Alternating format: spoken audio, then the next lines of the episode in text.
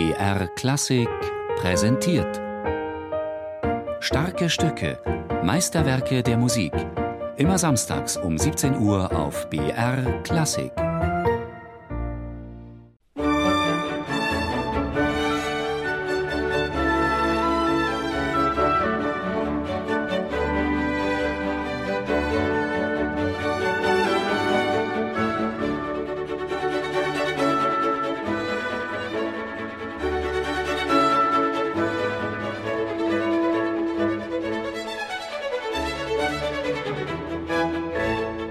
Es gibt eben diese Psychostellen.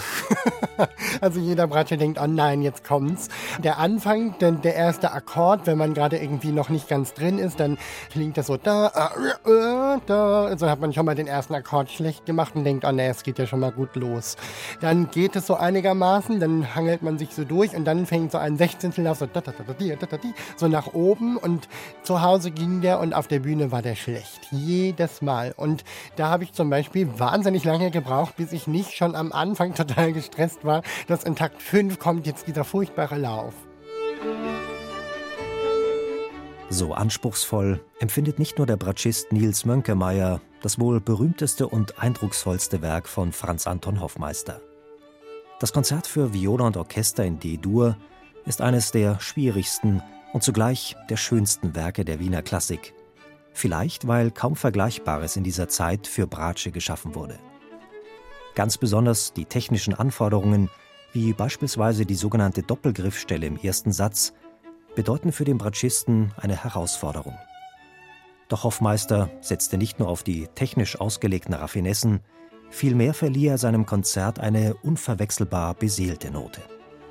Im Prinzip habe ich mich erst nach dem Studium mit Musik aus der klassischen Periode wohlgefühlt, weil ich bin von Natur aus eigentlich kein sehr eleganter Spieler. Ich habe eher Energie und ich kann sehr gut verträumte, langsame Sachen spielen, aber so elegant und frisch und positiv und so, das war während des Studiums für mich wahnsinnig schwer. Ich hatte immer das Gefühl, ich muss irgendwie mit Bleifüßen leicht und elegant tanzen. Also so habe ich mich immer gefühlt und komischerweise erst später, als ich dann wieder damit angefangen habe, habe ich gemerkt, ah, und so hat mein Lehrer das gemeint oder ach, das meinten die immer. Das kam irgendwie erst später. Und jetzt mittlerweile liebe ich das total. Das ist eines von meinen liebsten Sachen geworden.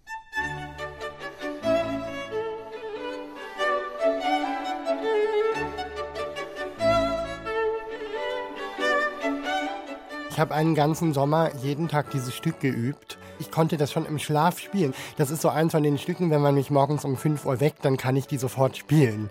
Aber das ist auch gleichzeitig die Gefahr. Das ist so wie zum Beispiel das Vaterunser. Jeder kann das einfach so sagen und wenn man das so sehr intus hat, dann irgendwann vergisst man, was man eigentlich sagt. Und ich habe überlegt, okay, was steht denn da eigentlich? Und ich habe auch neue Noten gekauft und nicht, wo dann steht, bei dieser Note bitte den Bogen langsam ziehen und hier diese Note nicht zu laut plötzlich spielen und an der bitte den Bogen höher in die Luft. Und das habe ich alles wieder weggenommen und mit den frischen Noten und einfach wieder von vorne angeguckt. Das sei keine einfache Auseinandersetzung, zumal ein Autograph des D-Dur-Konzertes bisher nicht bekannt geworden ist. Es ist lediglich eine zeitgenössische Stimmenabschrift überliefert, die in der Sächsischen Landesbibliothek zu Dresden aufbewahrt wird. In dem um 1800 entstandenen Dresdner Manuskript sind zwei unterschiedliche Handschriften zu erkennen, was auf Ergänzungen durch einen anderen Batschisten schließen lässt. Die Annahme, es könnte sich dabei um den sächsischen Hofmusiker Anton Schmiedl handeln, konnte bisher nicht bestätigt werden.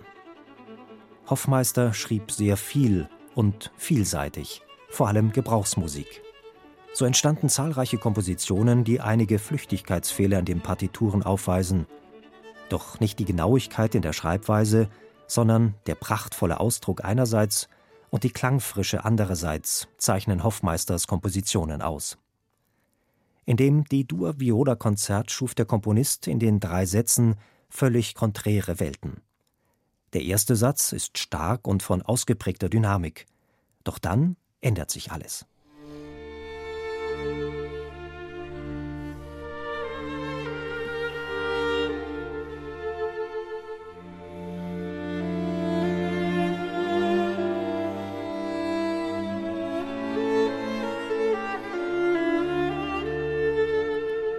Zweiten Satz plötzlich hat er was sehr Geniales und der Satz hat eine ganz große Tiefe und Schönheit und sehr viel Melancholie und eigentlich weist er schon auf die Romantik hin. Also es ist in Moll und sehr traurig und es gibt wunderschöne Kantilene in der Bratsche und wirklich auch das, was an meinem Instrument so schön ist, dass es so singt und mit Melancholie und mit so ein bisschen Heiserkeit, das, was ich an der Bratsche schätze, das kann man in dem Satz ganz besonders schön zeigen.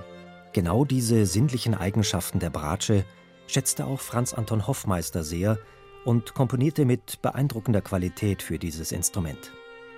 Bereits als junger Verleger wusste Hoffmeister um den Geschmack seines Publikums und erzeugte mit Melancholie und Lyrik auf der einen und Dynamik auf der anderen Seite eine äußerst gelungene Verschmelzung und einen weichen, vollen Klang.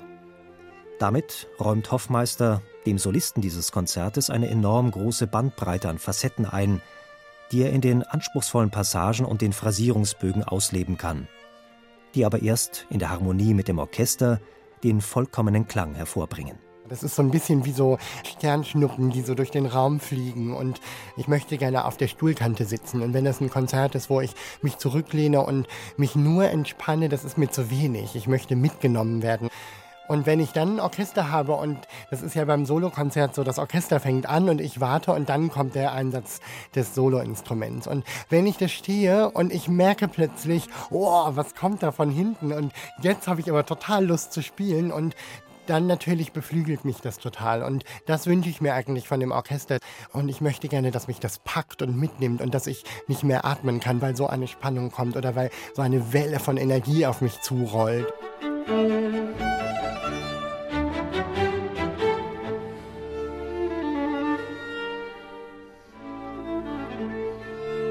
Man zeigt ja sehr viel von sich, wenn man spielt. Und mir ist es immer leichter gefallen, zum Beispiel, wenn ich sehr melancholische Stücke spiele, das in Musik auszudrücken, weil das was ist, was ich normalerweise als sehr intim empfinde. Und das konnte ich dann sehr direkt in die Musik bringen. Und im Alltag bin ich ein sehr fröhlicher Mensch. Und irgendwie komischerweise ging das dann in der Musik umgekehrt viel schlechter. Ich weiß auch nicht. Das war irgendwie gar nicht einfach.